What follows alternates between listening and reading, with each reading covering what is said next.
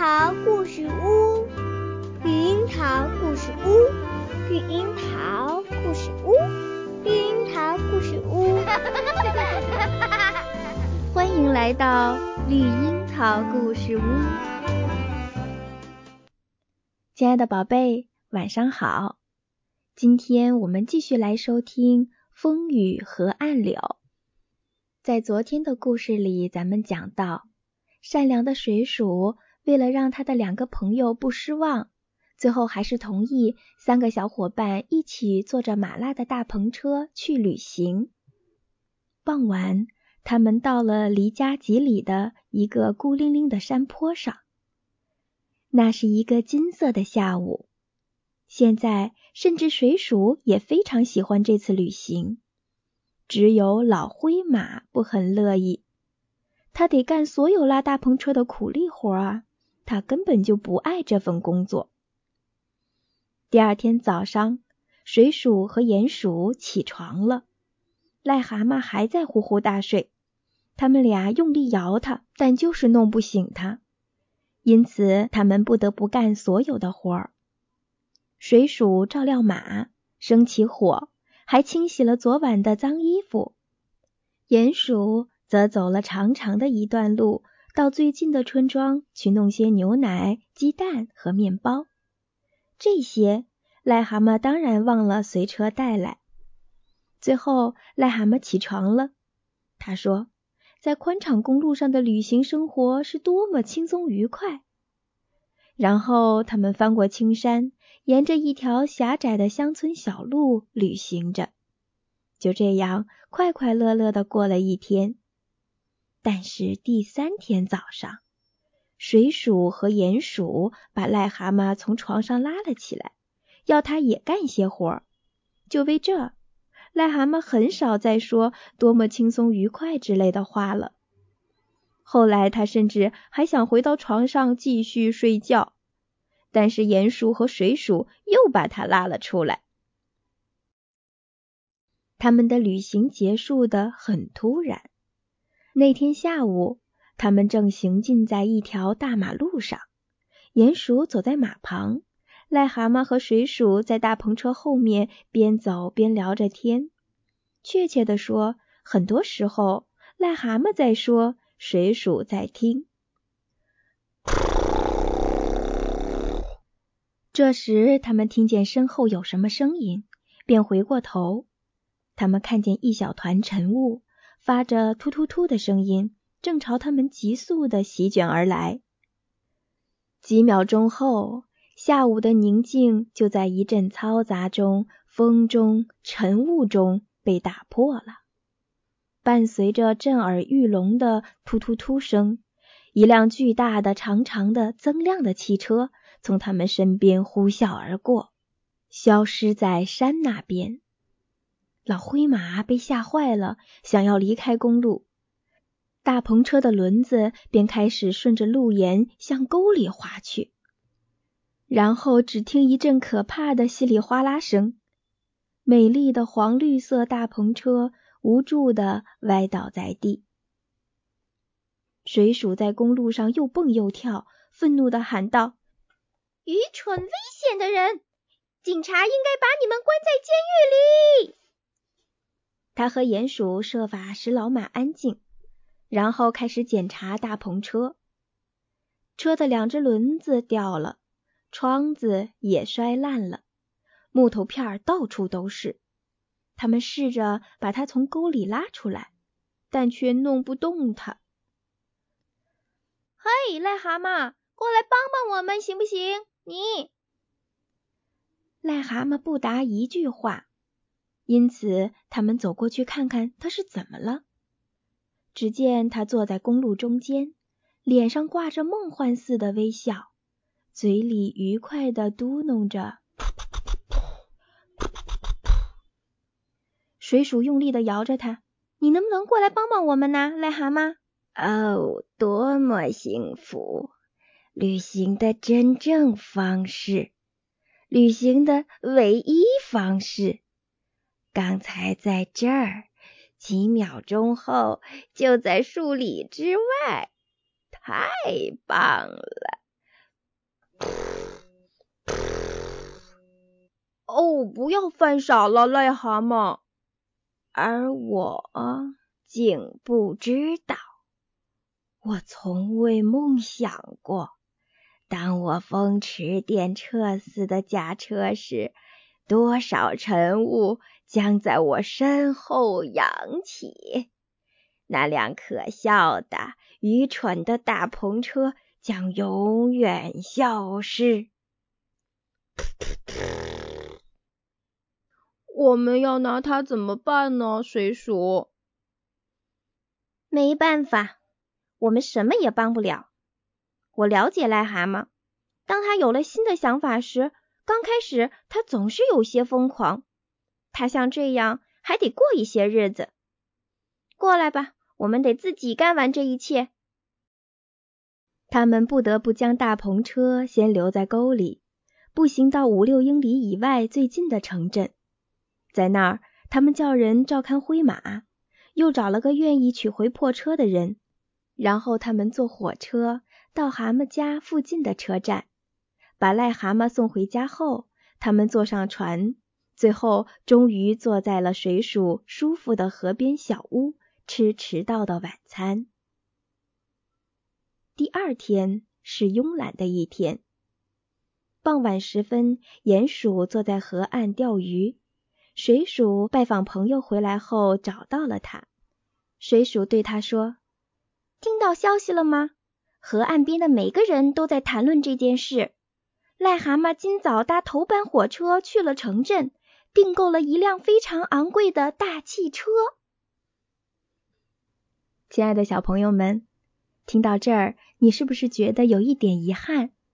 三个好朋友的旅行刚刚开始，就莫名其妙的结束了。是啊，癞蛤蟆也不甘心，所以他买了一辆大汽车。不知什么时候他还会旧事重提呢？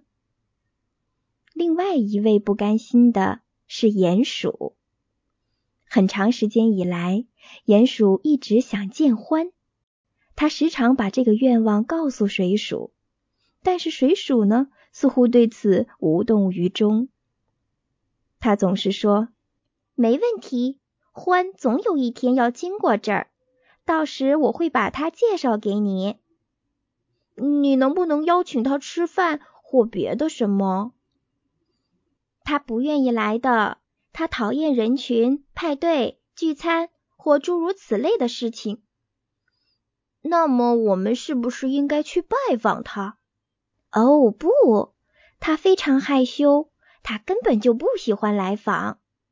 我跟他很熟，但我从没有去过他家，而且去那儿也不大可能，因为他刚好住在野树林中间。你说过要告诉我一些关于野树林的事儿，但你从没谈过。他们，他们那儿的人不是很好吗？哦，松鼠很好，还有野兔，他们中大多数都不错。当然。还有獾，他喜欢住在那儿，而且谁也没敢给他找麻烦。但是谁会惹麻烦呢？有那么一些黄鼠狼、大白鼬、雪貂等等。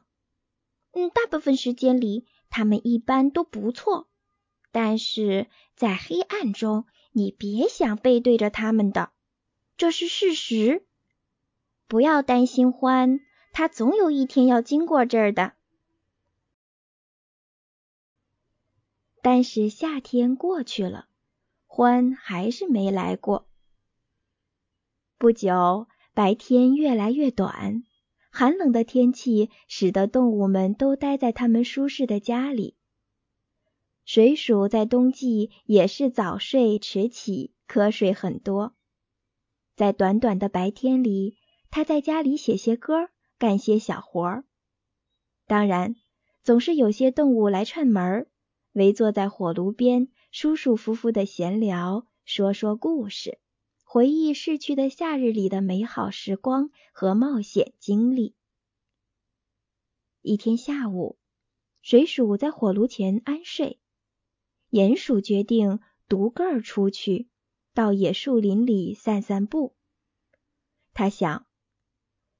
也许我能碰见欢先生，然后我可以做个自我介绍。那天下午很冷，天空阴沉沉的。鼹鼠向前赶着路，享受着冬日里的宁静。一会儿，他就看见了前面野树林黑黝黝的轮廓。这是一个陌生的、阴暗的地方。他起先一点儿也不害怕，反而觉得很兴奋。他向森林深处走着。走着，光线越来越淡，树木长得越来越密。现在一切非常安静，黑暗似乎一下子笼罩下来，将鼹鼠与外界的世界隔绝开来。然后出现了许多脸，从他的眼角。鼹鼠觉得他看见了一张脸，正从一个洞里盯着他。一张小小的、窄窄的脸，一双锐利而不友善的眼睛。当他转过去直视他时，那小东西便不见了。他一边向前奔着，一边告诉自己不要犯傻。他走过一个又一个洞，哇，是的，一双双眼睛在盯着他，然后又消失在黑暗里。很快，每个洞里都有一张脸，用那充满仇恨的眼睛观察着他。鼹鼠感到他得避开这些脸，于是他离开这条道，向树林最茂密处奔去。这时，口哨声响了。他刚听到这种柔和的声音时，觉得是从身后远远的地方发出的。然后这哨声似乎又来自于他的前面，而且声音更响。鼹鼠停下来听了一会儿，然后继续向前赶路。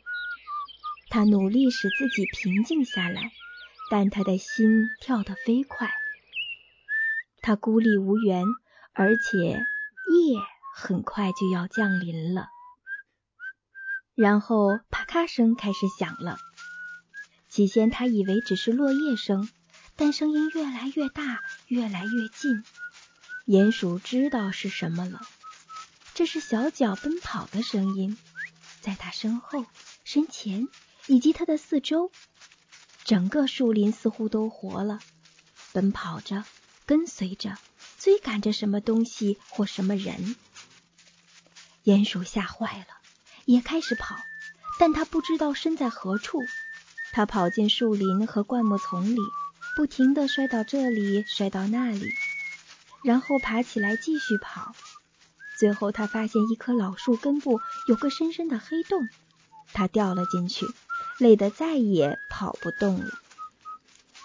鼹鼠躺在那儿，听着外面的哨声和脚步声，吓得浑身发抖。现在他知道了为什么水鼠不想谈野树林。为什么田野和河岸上别的小动物从不来这儿？因为现在鼹鼠它自己感受到了它野树林的恐惧。而这段时间里，水鼠正睡在暖暖的炉前。当他醒来，看看四周，没有看到他的朋友，他叫了几声“鼹鼠”，没有回答。他便站了起来，走进客厅。鼹鼠的帽子不见了，靴子也不在。水鼠走出屋子，四处看了看。雨后的地面很松软，他能清楚的看见鼹鼠所走的路线，直指野树林。水鼠显得非常严肃，站在那儿想了一会儿，然后他转身回到屋里。取了一杆枪和一根粗重的木棍儿，穿过田野向树林奔去。好了，小朋友们，今天的故事就先听到这儿。那么，水鼠能找到鼹鼠吗？他们在野树林里能不能见到老獾呢？记得明天接着收听《风雨和暗柳》。晚安，祝你有一个好梦。